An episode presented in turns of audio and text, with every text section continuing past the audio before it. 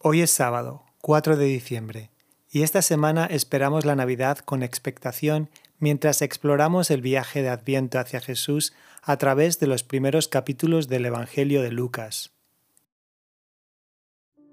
Por lo tanto, ahora, al iniciar mi tiempo de oración, hago una pausa para estar quieto, para respirar lentamente, para recentrar mis sentidos, que se encuentran dispersos delante de la presencia de Dios.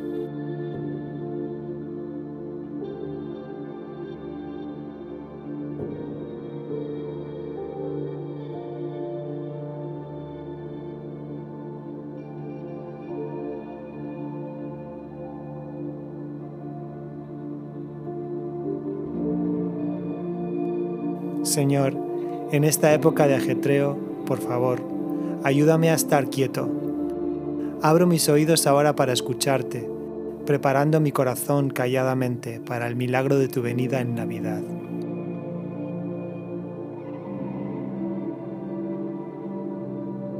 Hoy escojo regocijarme en el favor de Dios, uniéndome a la alabanza ancestral de todo el pueblo de Dios en las palabras del Salmo 30 Cantad al Señor vosotros los justos, alabad su santo nombre, pues su ira dura solo un instante, pero su favor perdura toda una vida. El llanto podrá durar toda la noche, pero con la mañana llega la alegría.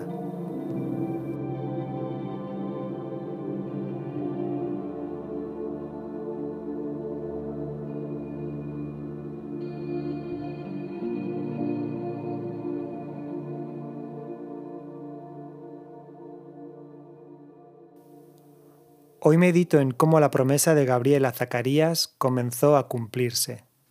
Lucas capítulo 1 versículos del 23 al 25. Cuando terminaron los días de su servicio, regresó a su casa. Poco después, su esposa Elizabeth concibió y se mantuvo recluida por cinco meses. Esto, decía ella, es obra del Señor, que ahora ha mostrado su favor al quitarme la vergüenza que yo tenía ante los demás. Las cosas están cambiando. Elizabeth está embarazada, pero permanece aislada durante cinco meses. Mucho tiempo para estar aislada en casa. Quizá necesitaba este tiempo para asegurarse que no perdía al bebé. Con el silencio de Zacarías, Elizabeth habla con agradecimiento a Dios. El Señor ha hecho esto por mí. Me ha mostrado su favor. ¿Hay alguna promesa de Dios a la que me estoy agarrando? Algo que está creciendo en mí y que aún no ha nacido del todo, una idea para un negocio o el sueño de una forma de vida diferente. Tal vez sea todavía algo pequeño y frágil y no sea el momento de decírselo a otras personas. Es el tiempo de guardar silencio, de dejarlo crecer en secreto. Hablo con Dios sobre ello.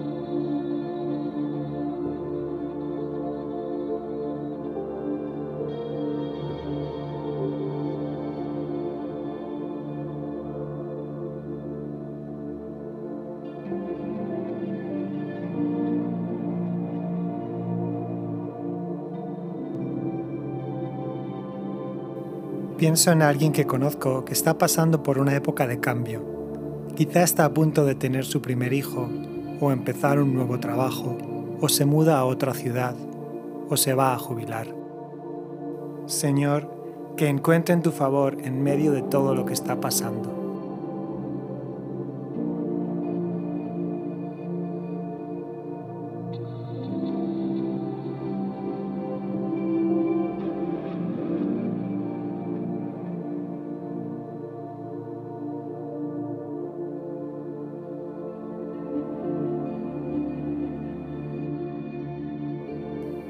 Al volver al pasaje escucho cualquier palabra o frase en particular que el Espíritu Santo parece estar resaltándome personalmente.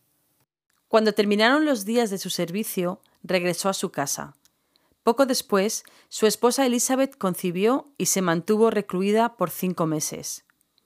Esto, decía ella, es obra del Señor, que ahora ha mostrado su favor al quitarme la vergüenza que yo tenía ante los demás. Me impresionan las palabras de oración de Elizabeth. El Señor ha mostrado su favor al quitarme la vergüenza. Durante toda su vida de casada, Elizabeth ha soportado miradas de compasión y susurros avergonzantes de sus vecinos, preguntándose por qué la mujer de este sacerdote no era una madre feliz con hijos, o a estas alturas, una abuela. Qué alegría es para ella vivir ahora sin deshonra.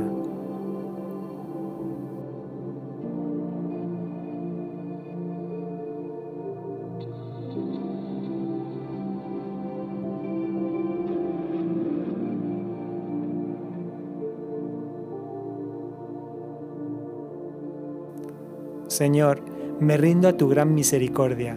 Me has liberado del pecado y la vergüenza y me has mostrado tu favor. Renuncio a la impresión de que tengo el derecho a juzgar o avergonzar a otra gente. Quiero ser amable y mostrar misericordia siempre. Y ahora, mientras me preparo para llevar este tiempo de oración al día que tengo por delante, el Señor, que me ama, dice en el Salmo 37, Deleítate en el Señor, y Él te concederá los deseos de tu corazón. Encomienda al Señor tu camino, confía en Él, y Él actuará. Hará que tu justicia resplandezca como el alba, tu justa causa como el sol del mediodía.